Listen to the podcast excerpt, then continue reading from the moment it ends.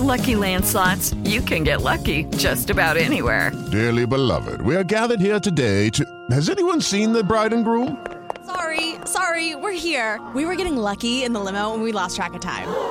No, Lucky Land Casino, with cash prizes that add up quicker than a guest registry. In that case, I pronounce you lucky. Play for free at LuckyLandSlots.com. Daily bonuses are waiting. No purchase necessary. Void were prohibited by law. 18 plus. Terms and conditions apply. See website for details. Este es el podcast de Alfredo Romo. 889noticias.mx. ¿Ya escuchaste a Daniela Spala? Daniela está ahora en promoción y afortunadamente la tengo incluso aquí en la cabina, en el estudio de 88.9 conmigo y contigo que nos escuchas. Dani, bienvenida, ¿cómo estás? Muchas gracias, muy bien, muy contenta de estar acá. Qué buena onda. Daniela Spala, argentina, compositora, cantante, instrumentista, es de Córdoba y ahora está presentando este nuevo proyecto que se llama Camas Separadas. Me pasé toda la mañana escuchándote eh, para conocerte obviamente, todo un poquito más, Dani. Ahora que te tenemos de fondo, ¿qué sientes cuando te escuchas?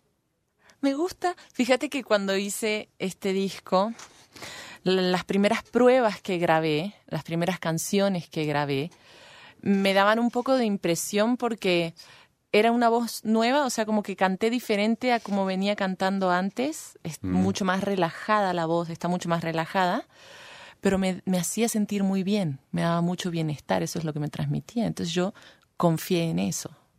¿Te gusta así? ¿Menos pulmón, más sentimiento? Sí. ¿Podemos decirlo así? Sí. Sí, como lo que pasa es que el pulmón también se relaciona con el sentimiento, ¿no? Es como con la entraña y así. Pero esto es un sentimiento más desde el lado vulnerable. Y eso también me gustó. Como esa austeridad en la voz deja todo un poco más al desnudo. Ok. ¿Eres romántica, Dani? Sí. Mucho. Sí, soy romántica. No me digas, no, ya escuché tu música y dije, no, bueno, sí. Pero sabes qué, lo celebro, vaya, o sea, está bien. Y dentro de lo que me gusta de tu música, entre otras cosas, es que hablas mucho de viajar. Eso también es muy bueno, ¿no? Sí, este disco, sobre todo hay un bloque que es como si fuera de una agencia de viajes, porque son tres canciones que vienen juntas. Una es Costa Rica, otra es Transatlántico y otra es Pinamar. Pinamar es la que escuchamos de fondo, por cierto. Costa Rica me gustó mucho porque decir que nos vemos en Costa Rica está lindo, ¿no? Ajá, sí. No conozco. ¿Conoces Costa Rica? No, no conozco. Y entonces se presenta también como un lugar de ensueño, como un lugar idílico para ir a cerrar un, amor. Y ya. Interesante. Componer de un lugar donde nunca has estado. sí. Pinamar sí estuve. Pinamar, pero, sí podemos decir. Pero sí, Costa Rica, Costa Rica no. ¿Será que también es como, o sea, hay una parte soñadora mía también cuando escribo? Y entonces tal vez ese romanticismo también se refleja en, bueno, a ver, que, ¿cómo me gustaría vivir a mí un, cierre de ciclo? ¿Cómo me gustaría eh, vivir una escapada a algún lado, una aventura en algún lado? Y, por eso ahí salen. Y es una buena idea cerrar también una relación con un viaje. Porque eso dice, ¿no? Eso dice. Hasta me quedé pensando y dije, ¿por qué no, por qué no salí así de viaje antes de terminar con una de mis novias? Hubiera sido una buena idea. Ajá, sí. O ya habiendo terminado, donde como que ya no hay, no hay mucha, mucha pretensión de nada. Simplemente es como celebrar ese cariño que se tuvo. Déjame regresar para los que nos escuchan y te están conociendo. Ya dijimos que eres argentina, eres de Córdoba, ahora vienes a presentar Camas Separadas. ¿Qué debemos saber de ti de antes de hoy?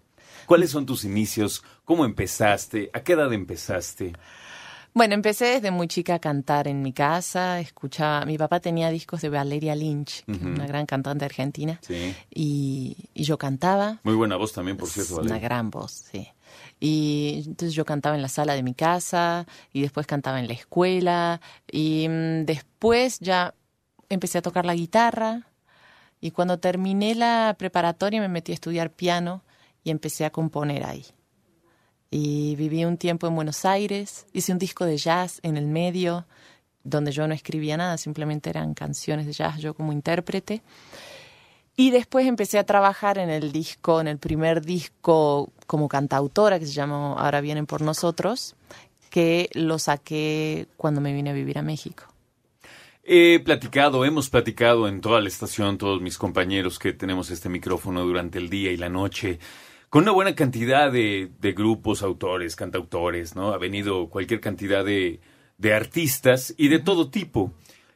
Lo que te quiero preguntar, que también se lo he hecho a ellos, es que si bien tú no viviste una etapa anterior, quiero que me platiques para ti qué tan difícil o fácil, no sé, fue entrar a empezar a grabar tus discos y empezar a tener tus conciertos, porque esa es mi impresión y por supuesto que no minimizo nada, pero ahora siento que hay una buena cantidad de, sobre todo mujeres, que con talento, claro, y una, una guitarra dominada, hacen música muy interesante. Eso no quita y no pone. A lo que voy concretamente es, eh, ¿cómo te ha ido para estar hoy aquí sentado conmigo? ¿Qué tan difícil o fácil fue? Dices que viviste un rato en Buenos Aires, ahora vienes acá en México. ¿Cómo ha sido tu camino en ese sentido? Abrirte puertas, abrirte camino. Como el de todos, creo, a, fuerza de prueba y error, ¿no? Eh, de escribir y eh, yo creo que uno de los obstáculos más grandes que tuve cuando empecé a escribir era eh, aguantarme el hecho de que la gente entendiera lo que yo estaba diciendo. Eso me daba mucho miedo porque era gente muy cercana a la que me escuchaba al principio. Entonces, ahora siguen escuchándome, pero bueno, ahora ya Sí, claro, hay gente ya que no, conozco tanto. Pero, entonces, eso me daba mucho miedo y, y creo que ese ha sido el obstáculo más grande siempre, el, el dejar que salga todo de la manera más, más clara y más evidente y no tenerle miedo a esa exposición sentimental.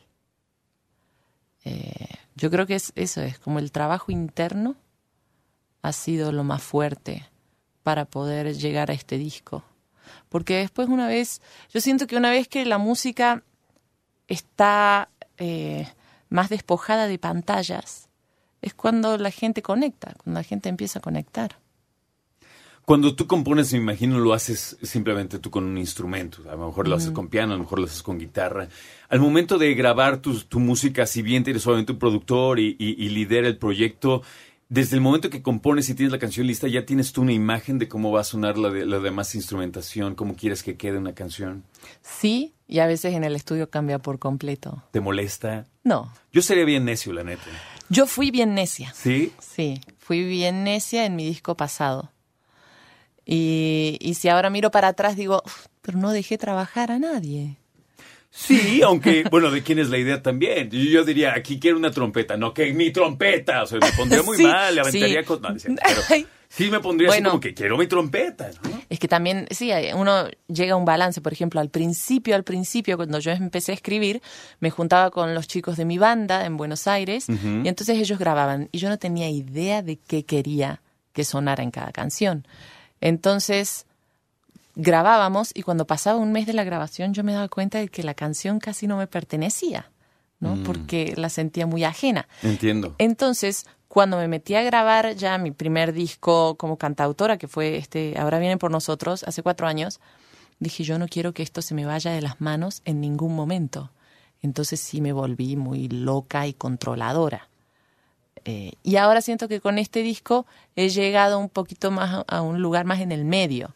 Yo ya hay cosas que sí traía desde los demos y se los mostraba el productor fue Adán Jodorowsky. Entonces se lo mostraba en el estudio y sí, había cosas por las que sí eh, luchaba y, y- y sí, pedía que por favor se mantuvieran y otras donde me, me abría. Además, Adán siempre me decía, Daniela, te propongo, te propongo solamente. Porque sabe cómo te pones, Daniela, ya ves. Así de, no, pues hay que llevarla leve con Daniela. Sí. Y, y al final sí, la verdad sus propuestas siempre me gustaban mucho. Escucha a Alfredo Romo donde quieras, cuando quieras. El podcast de Alfredo Romo en 889noticias.mx.